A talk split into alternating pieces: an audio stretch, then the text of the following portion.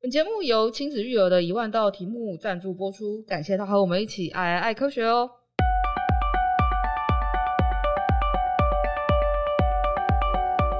Hello，大家好，欢迎来到范范范科学，那你爱爱爱科学，我是 Y 编。那今天跟我在一起的呢是核心妇幼诊所的小儿科的张简晴医师。然后，之所以今天晴晴医师会跟我在一起呢，是我们呃大家都知道，就是。呃，小朋友他有时候呃常常会感冒，然后家长们其实都会非常担心，嗯、就因为不知道发生发生什么事情，然后尤其近近期又是疫情，对，然后就会又会更紧张，因为小朋友不能去打疫苗。那其实呃，台湾一年四季都有盛行的传染病，那可能不是在带小孩或者你自己本身可能不太会注意或不知道，那它也非常的多样化这样。嗯那之所以会有这些传染病，其实也跟免疫系统是相当有关系的。嗯，所以今天就邀请到了晴晴医师来跟我们聊，就是儿童常见的一些病毒感染的疾病是什么？嗯、那我们又要怎么样子去提升免疫力？这样子，对啊，那就会很好奇，因为我离小时候那段时间已经很远了，但是常常会听到，就是我爸妈会跟我讲说，你小时候常常就动不动发烧啊，对，然后都要带你去挂急诊啊，对，然后有一下就是要不肠病毒，要不感冒啊，对，那有没有哪些就是呃疾病或是病毒是很容易在一年当中的某些时候看到的，那为什么？嗯，好，呃，大家好，我是晴晴医师，我是张简晴医师。那呃，今天来跟大家简单讲一下小朋友常见的一些呃病毒的感染。那由呼吸道来做一个开场好了。其实小朋友最常就是讲所谓的感冒嘛。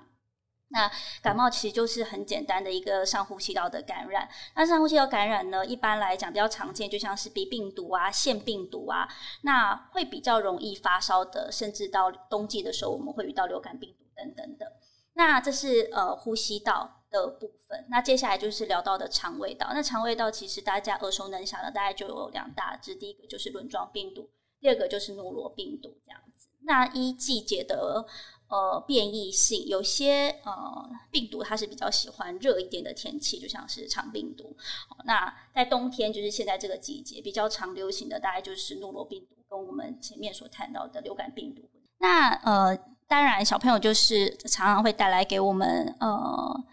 呃，评估说小朋友到底有免疫力有没有问题？为什么这么常感冒这样子？所以呃，据研究统计起来，其实孩子平均呃两到三个礼拜感冒一次都是非常的正常。哦，所以其实两到呃，我们我想先问晴晴医师，就是我们常常会说感冒感冒，但其实感大家都会觉得感冒是。呃，特定的病毒感染到我们，所以被称为感冒。但是不是其实实际上感冒是指就是我们会有一些相对应的症状，哦、然后不全然是单纯指就是诶，它是比如说我们想象的呃某个比如说 COVID nineteen 被 COVID nineteen 感染到就就叫 COVID nineteen，不是这个样子，对不对？对，感冒其实从呃英文的字翻过来就是 common cold。那 common cold 其实在呃教科书的定义里面，它最大宗。呃，引起 common cold 的原因，就是 common cold 的呃，就是我们所谓的感冒，有的症状就可能会有一点点呃流鼻水啦、咳嗽啦，那、嗯、有些人可能会轻微的拉肚子。以最常见的感冒病毒来讲，其实是鼻病毒。那鼻病毒这种病毒，它大部分就是会在我们身体的各个器官都会造成一些的影响性。那只是呢，多数的感冒就是，譬如说，嗯，就像我们自己大人回想到小朋友，其实会有点困难，因为时间真的很久远。那我们想自己就知道了。有些时候你会觉得，哦，我今天就是有点累，然后我我感觉我有点流鼻水、鼻塞，我有点想咳嗽。其实这就是暗示着你身体可能有被病毒感染到了。Oh. 对，那这个其实我们简单来讲就可以说，哦，它是呃，你可能有感冒了。那只是在感冒的定义上来讲。是比较广泛的。那我们更更会呃，针对不同的季节、不同的症状、不同的呃临床表现，那去更精确的告诉你说你现在是什么样的感染，对，在哪一个部位的感染。所以其实嗯、多数来看医生也是这个原因。很多人其实哎回到家可能感冒，觉得感冒自己喝水休息就好了，因为对多大多数的人。大多数的病毒对我们身体里面是没有什么特别的影响的。嗯、对我们身体里面，从小其实我们就已经被训练非常完整的免疫系统了。那聊到最近的 COVID-19，为什么 COVID-19 它会有对我们人体有这么大的影响？主要它本身不是从人身上来的病毒，它是从蝙蝠身上来的病毒，所以它为什么对我们人体会造成比较厉害的发炎反应，而不是像我们以往所认知的那些感冒病毒？对我们身体来讲，它可能发烧个也许呃三五天顶多，然后就人就会慢慢的免疫力抗体起来，病毒就被消灭，然后我们就慢慢的痊愈了。主要的原因就在这，因为它是一个新型的病毒。了解，就等于是我们身体其实虽然呃有它既有的免疫机制，但是它对这个病毒不太认识。对，没错，因为它是从不同样的呃生物身上出出现的，以至于就会免疫系统就呃你是哪一位，然后然后然后我们就就就被影响了，就是开始大爆发，它就会到我们身体的各个器官，尤其是我们的肺部。会造成非常厉害的发炎反应。哦，那小朋友就是这样听起来，好像比如说，假设可能大人真的被病毒感染，然后而有感冒的症状，好像也不用太有，如果没有太严重，好像也不用太在意，因为这件事情很常发生。是。那小刚刚有晴晴医生有说到，就是小朋友就是可能呃三到四个礼拜会有感冒一次的话，也是很正常的。那对，通常就是小朋友的反应会比较嗯。激烈吗？还是他们的症状会比较明显一点吗？嗯，我想这是很好的问题，就是说，嗯，小朋友多数，因为他尤其是年纪小一点的小朋友，例如他呃才刚出生一两岁的孩子，嗯，因为他很多病毒他都还不认识，所以他第一次感染的时候，他的呃身体的免疫反应。会比较需要一点点的时间，让他的免疫细胞认识这一这一个病毒。那当然就是在认识病毒、在见面的过程当中，就很容易造成身体的各项器官它有所谓比较厉害的临床表现，所以他可能会一下子呃感冒一一点点小感冒，他就可能就变得很厉害的黄龙鼻涕啊。那甚至因为小朋友整个呼吸道系统还没有非常成熟的关系，所以呃一点点。分泌物变多，然后甚至变浓的状况，就会让他们食欲活力下降，那甚至会开始有喘的问题存在。这样子，那肠胃道系统也是同样的道理。小朋友的肠胃系统因为刚生出来，他肠胃道系统还是非常的娇嫩，所以当他在感染的之后，其实他会需要的恢复时间。确实是比我们大人来的长。我们大人可能拉肚子拉个两三天结束，嗯，小朋友可能会拉到一个礼拜左右这样子，哦。对，还是会有差的，还是会有差。那因为其实现在父母都非常注意小孩子的状况。那那想问就是医师，就是如果我们感感受到小孩子好像有些异状，比如说好像可能食欲不振啊，然后体温偏高啊，然后或者是。可能诶、比如说他平常的大便长怎样，然后现在变这样，通常要大概到什么样子？就就是大家。我相信家长都会很紧张，然后都会赶快希，就是要想去带小朋友去医院。对。但但到底就是要到什么样子的嗯严重程度，在带去医院比较好，还是什么样子的程度，其实可以让小朋友慢慢训练他的免疫力，然后让他其实是可以自然痊愈，而不一定一定要去看医生的。嗯，这这也是一个很好的问题。像我跟我的家长讲，就是尤其是新手的爸妈讲说，你有担心你就带过来。哦。那我们从中我们就会开始把一些观念就引进到家。家长的呃育儿知识里面，就是我们会告诉家长说，第一个，其实我们来看，主要是帮你评估说小朋友现在目前的状况是什么。嗯，那现在的现在的状况是有没有需要用药，还是我们可以用一些呃方式让他的呃身体比较不会那么不舒服，然后同时也呃可以比较良好的训练他的免疫系统。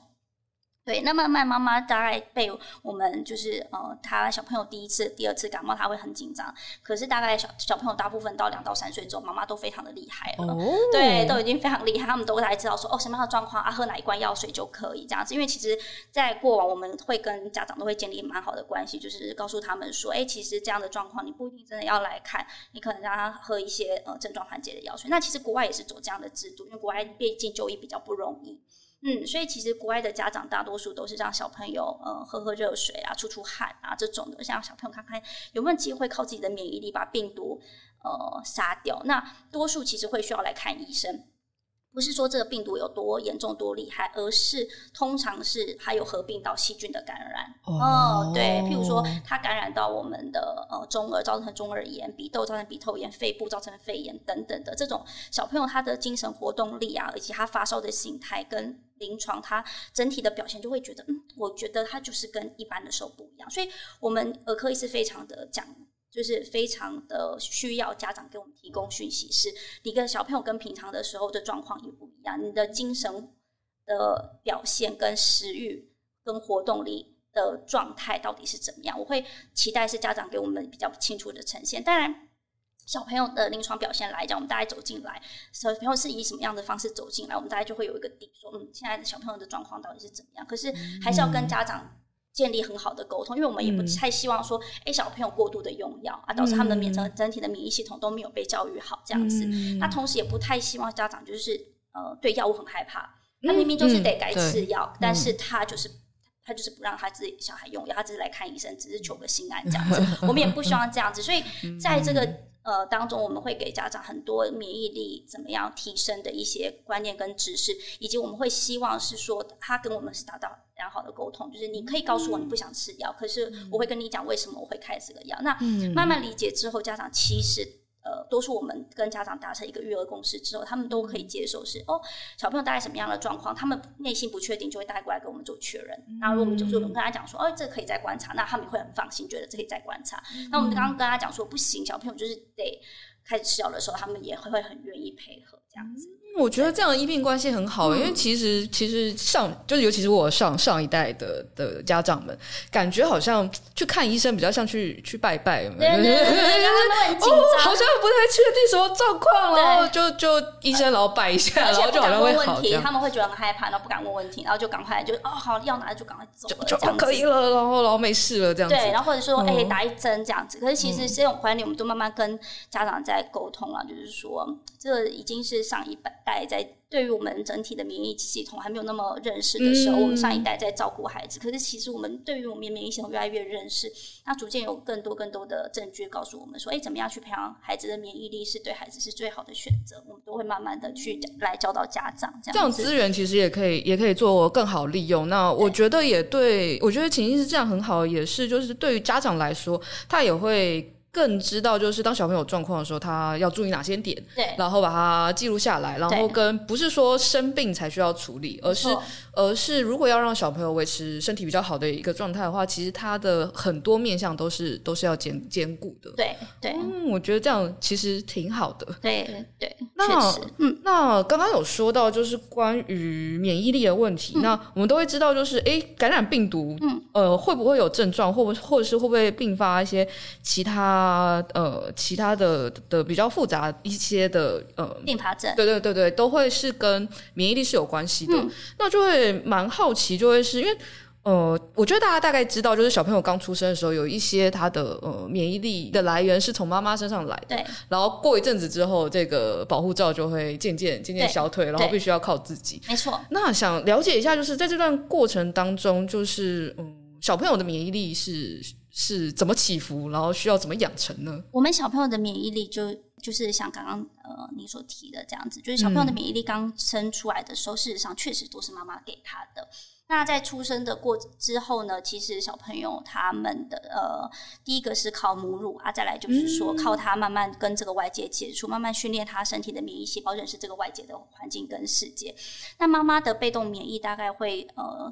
保护到小朋友大概六到八个月的时候，大概就消耗殆尽了。所以那个时候，小朋友绝对会有一次比较厉害的感冒。啊，对，无论你有没有喝母奶，小朋友大部分那个时候都会有。这是要有心理准备的地方。对对对对对。那我们也会跟家长谈建设这些心理建设，说不是你照顾不好，小朋友本来就是应该要去认识外界的环境，他的身体的免疫系统要认识外界的环境。那多数。大部分也是看他的照顾环境嘛。嗯、小朋友如果相对他是在一个比较单纯的照顾环境，就是在家里面，他没有送去托婴，没有送去很多小朋友的地方的话，大部分小朋友大部分大概在呃两岁之前比较厉害的感冒，大概就是那那么一次。可是如果在托婴中心呢，就是刚刚我们前面有提到的，他可能一两个礼拜，好、嗯，甚至两一两个两三个礼拜，最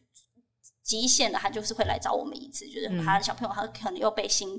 新的。致病菌感染到，然后有新的状况，然后需要做调整。可是这个小朋友也是，大部分就是在一一两年之后，他的免疫系统就会逐渐的稳定下来，嗯，嗯，就变得会比较好照顾这样子。对，所以等于其实就是呃，让小朋友出生出生之后，在妈妈防护罩没有之后，就是开始他在跟环境做做互动。对，然后你的环境只要不要是比如说特别特别特别脏，或者是特别怎样的话，那其实这一段过程就是他慢慢认识。世界的过程。那小朋友自己本身的状况呢？比如说，包含刚刚除了说母乳之外，他自己本身，比如说吃的东西啊，或者是他睡觉的时间或状况，会影响到他的免疫力的养成吗？会，其实小朋友一定要吃的很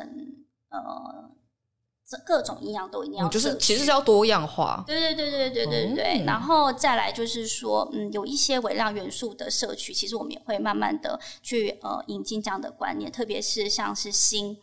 哦，新的社区，那新的社区也被证实说它会呃抑制我们的那个病毒的复制，所以其实新的补充对我们小朋友的免疫力的提升，或是呃降低感冒的几率，其实它是有一定程度的帮忙的。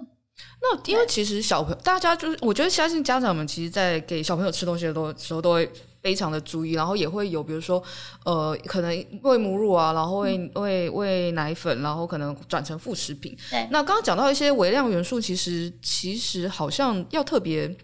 去注意到，如果没有意识到就是要补充这些微量元素，好像会特别不容易去去补充。那相对来说，要怎么去注意这件事情？比如说，除了饮食多样化之外。嗯其实很重点在于，我们通常在回诊的时候，我们会看小朋友的整体的，包括他的体重、身高啊、头围啊，然后整体他的呃活动力啊，跟他这个年纪该应该要有的神经学发展各方面的，那会去细问说，哎，小朋友目前吃的呃内容物，那包括他奶粉的种类啦。或者是他副食品的种类大概吃到什么程度，他会去给家长做一个呃专业的建议这样子。那当然我们也会跟营养师配合，就是说如果当小朋友真的在呃照顾上面有遇到很大的瓶颈，可能就从营养师那边呃为孩子就是设计设计他专属的呃一套的饮食方式，那也可以减轻妈妈的负担这样。嗯，那适当的当然是我我想的营养补充品还是有时候还是需要的，因为毕竟小朋友他这一张嘴巴要张开来，真的不是这么容易的。真的，真的，真的，哇，他愿意吃就觉得可以了，那我们就吃这个吧。对对对，真的真的，所以我都会跟家长。一起讨论，然后小朋友他有些时候就是小朋友真的有时候一个一个一个一个想法起来，他们很好玩，他们有些时候他们就不吃面，他看到所有面食的东西，他就就都都不要。哦，也不可能就强掰他，然后就把它硬吃，但我们就有 我们就有取代的东西，但是就是面里面有含的，或者是鱼里面有含的东西，那我们就可以有相对的取代物做顶替，让妈妈也不会心理压力这么大。通常就是关于饮食跟营养，我相信小朋友就是他自己有也可能有的时候也不不太 get 得到，就到底自己为什么不吃这个东西。对。那在就是呃，请医师你碰过的案例当中，嗯、有没有哪些比如说营养营养素或是状况是在呃现场很容易发生的？嗯、就是比如说呃，刚刚说哎不吃面啊，然后其实小朋友最大的问题以前会不吃肉。很很神奇，对不对？哦？为什么？其实因为肉不好咬，所以在小朋友可能大概我们观察小朋友大概在一岁左右的时候，会发现说，哎，奇怪，他就是整个人看起来肥肥的，就是虚胖虚胖的。可是他其实他摸起来，他整个人都是没有什么肌肉的这样。那我们就会跟家长提醒，就是说，那你这时候的奶量，因为那个时候是从配方奶从配方奶要转换的阶段，就是慢慢要。慢慢让他的主食要取代配方奶的阶段了，所以那个时候有些家长会担心说：“哎，小朋友吃的不好，所以他奶还是给小朋友很多，但是该有的一些营养素要从食物给的，却反而忽略掉了。”那我们这时候就会提醒家长说：“说你可能在饮食的调配上面要稍微留意一下，就是可能让小朋友在每天早上第一餐，我们尽量让他吃来吃一些所谓比较有营养的东西哦，因为有些家家长会觉得：哎呦，小朋友就是真的我也。”喂他喂的好累哦，那我就干脆奶塞进嘴巴里面给他喝一喝就好了。可是呢，那样子孩子其实整个整体长起来，呃，甚至他整个的肌肉组成，我们看起来就是明显就是比较不不理想的状态。哦，所以其实肌肉、嗯、肌肉组成这件事情，就是在换的转换的这个阶段会容易被忽略掉。对啊，因为很多小朋友，很多尤其是呃。隔代的，就是譬如说阿公阿妈在喂，他们都觉得牛奶吃到饱就可以，可是其实没有，就是你还是有很多的呃微量元素、营养素都是要靠我们的食物里面才够的，奶粉其实已经不够了。哦，对，哇，这事情蛮有趣的，对，我就哦是肉吗？因为大人就是基本上都会要刻意解释自己不要吃太多太多的肉。对，小朋友因为肉的选择，他们有些牙齿长得比较慢的，嗯、你要想他们用那个就是呃肉都要打成肉泥啊什么的。那有些小朋友会觉得到一定年纪，他觉得肉泥觉得他会觉得很恶心，或者是在肉的口感，他没有办法做这么大的嗯。调配跟适应的时候，家长其实就会喂得很辛苦，这样子。那我觉得另外一个，其实我自己虽虽然没有小孩，但我自己因为周遭最近好多朋友都有生小孩，嗯、我觉得想象也很难的一个领域是，你除了正餐吃完之外，还还就是知道有一些其他的补充品跟保健食品，但因为是。因为是婴幼儿，我觉得这这个，比如说平常我们大人再去选一些什么维他命都已经够难了。那那如果婴幼儿想要选一些可以补充他的营养的保健食品的话，有没有什么要点是特别需要注意？我觉得很重要，就是真的要通过国家卫生。安全认可的，哦，这真的非常重要。对，这真的很重要，因为其实很多我们，尤其在门诊，常常就是小朋友他们家长，然后有些人就是介绍啊，或者是从国外就带回来一罐。像我们也第一个就是认他有没有所谓的安全标章，这样，因为有经过国家检验，那确定它里面的成分都是安全无害的，我们才能够确保，我们才能够说，哎，这个东西长期使用对小朋友其实身体身身体是没有负担的，不要补错东西。那再者，第二个就是说，我们会比较呃讲究的，就是在于说，呃，它的补充的内容物，内容物到底有没有对小朋友的呃身体是有实质上的帮忙？那刚刚提到微量元素嘛，那接下来就是免疫力的提升。那在免疫力的提升来讲的话，我们就呃聊到了藻精蛋白。藻精蛋白呢，它其实是一个藻类的活性萃取物。那里面其实还有很多的抗氧化的成分在。那最重要的是，因为呃，藻精蛋白它本身它可以去抑制我们病毒进入细胞这件事情，所以它可以达到有效的让小朋友呃比较不容易感冒的一个呃帮忙在这样子。那当然就是市面上也这一类的产品也是非常的多嘛。那刚刚就提到说，除了呃检验之外。那另外也要确定它里面的成分是有效的，因为你成分真的是有效，你吃了才有用，你否则你也是在补心酸的而已，这样子。那最后一个我觉得最重要也是刚才提到的，就是小朋友他们其实真的你要他开口吃一个东西很困难，所以你看小小的时候我们也也吃过很多的那种，你你会印象很深的都是那种营养品，它做的很好吃。哦，对，对，对，对，或者颜色看起来很可爱，然后长大发觉，哦，原来是营养品，它不是糖果。对，对，就是一定要很好吃，所以我都会像呃，我自己，我自己在挑选营养品，或者是我在跟家长推荐营养品之前，我自己都会先去尝试过，觉得嗯，这口感 OK，然后它有很多种的样式，譬如说它有粉状啊，有定状啊等等的选择，滴状的选择，其实对家长来讲也会比较轻松，因为。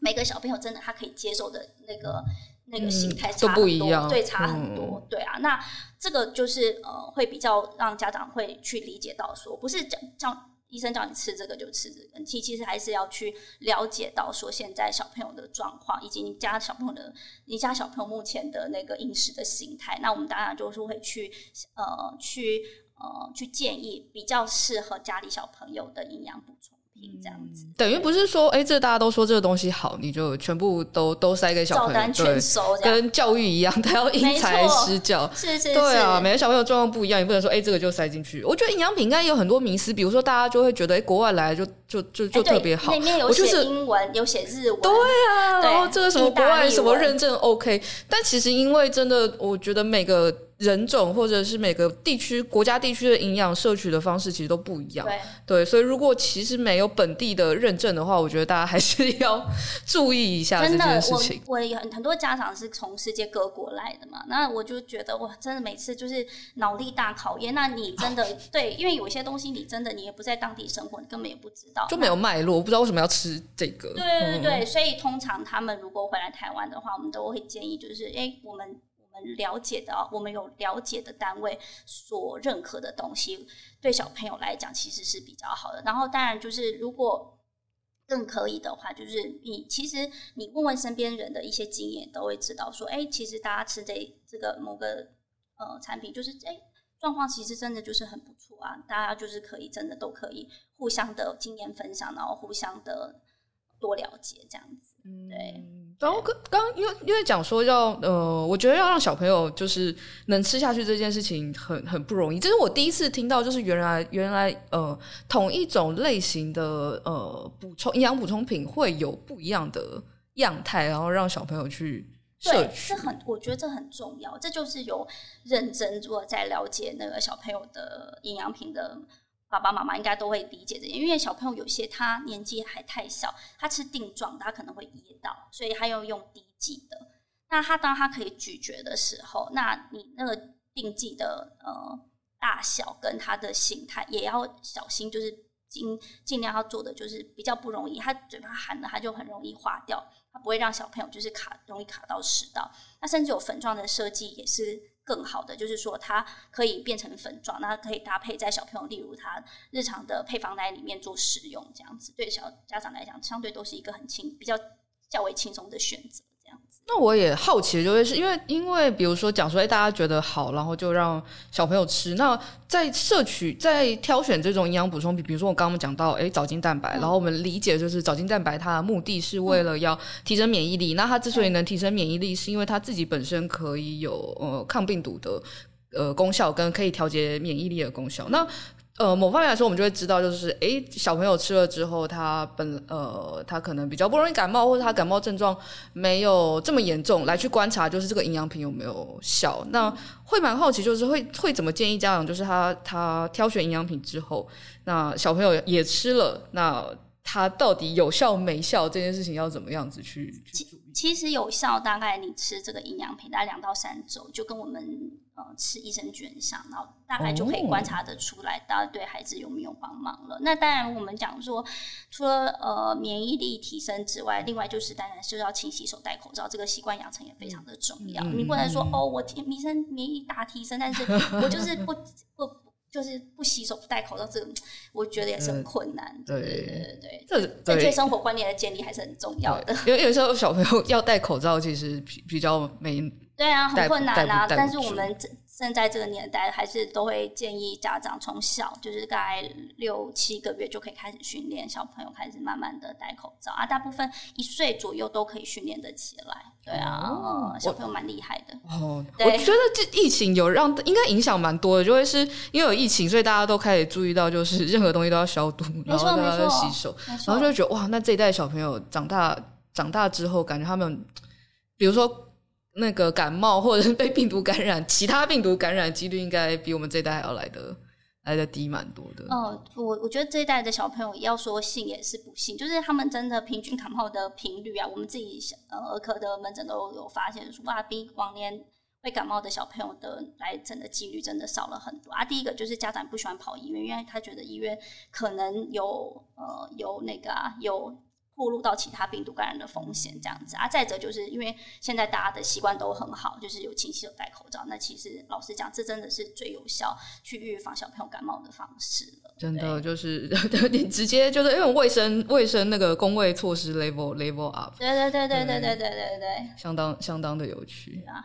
那其实就是免疫力是一个很复杂的东西，不会说你有做什么事或单一的有做什么事或没做什么事，它就会好或不好，就是它是是多因素影响的。那刚刚我们说，哎，除了就是呃补充保健一些保健食品之外，然后注意小朋友的营养啊，或者是呃还有什么是我们可以注意，然后让小朋友的。呃，免疫力可以提升的，或是当他不好的时候，我们是可以知道，就是哦，这个可能是我们要特别关心的状况，这样。嗯，对，其实其实我是觉得，呃，很重要，家长要怎么观察我们现在小朋友的免疫力的状态是怎么样？因为其实我们免疫力是一个跷跷板，他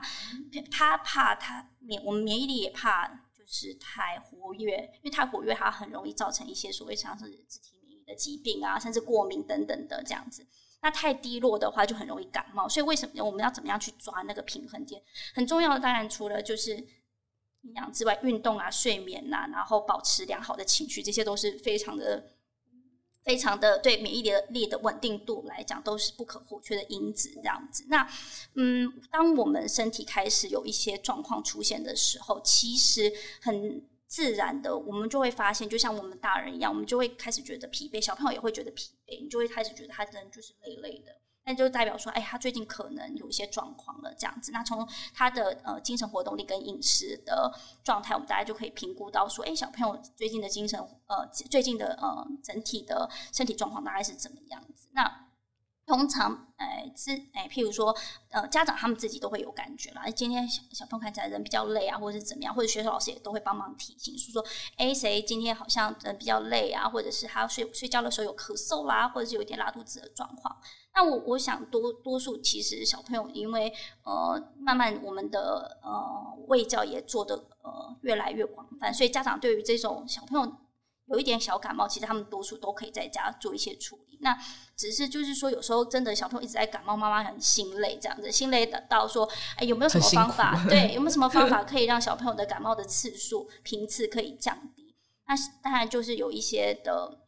保健食品的补充，可可以让我们去呃避免掉呃病毒的入侵。这些事情其实是我们可以做的。那再者当然就是。呃，我我我想很重要，就是除了保呃，在保健食品之前，就是蔬菜水果的摄取，因为它里面真的有非常多的微量元素，嗯、包括刚刚讲的锌啊，或者是呃维他命 B 啊、C 啊，这些其实对我们的免疫系统还是很有帮忙的。这样子，那再来就是适度的运动，因为。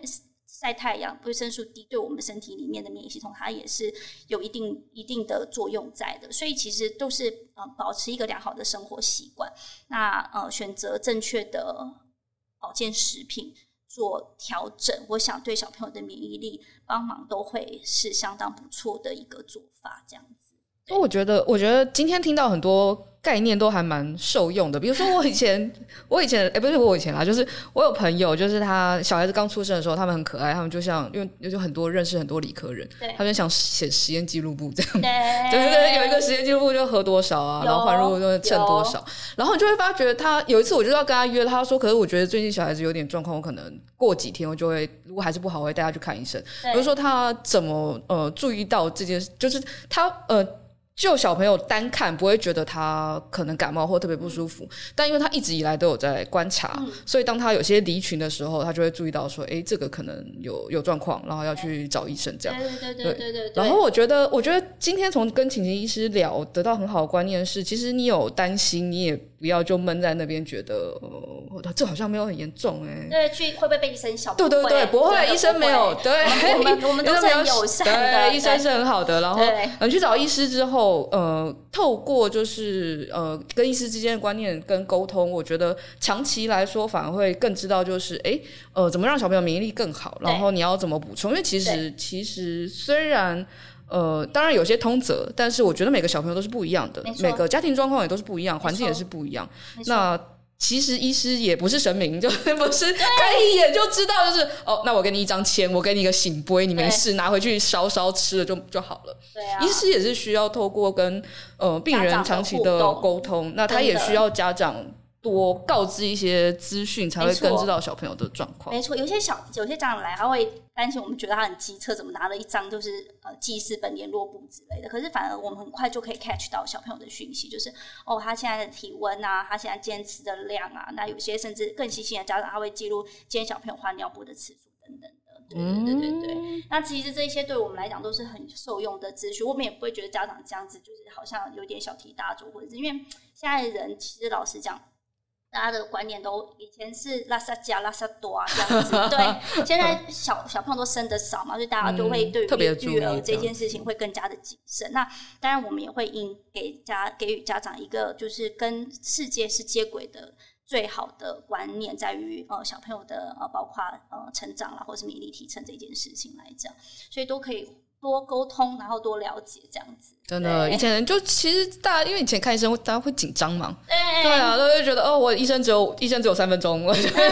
我要在三分钟内把东西讲完，或者是呃，反正医生看了状况就知道就就怎样，那我们讲讲不要讲话。对对对对对对对对，有些人怕讲话会就是多多说多说多错。对对，但其实医生他他他有他自己的，就是医生有自己的专业，有自己的判断。你多沟通，他就会多知道一些资讯。对，然后医生跟家长跟病人都是站在同一线的。也不用觉得你做什么事情好像就是影响到，就是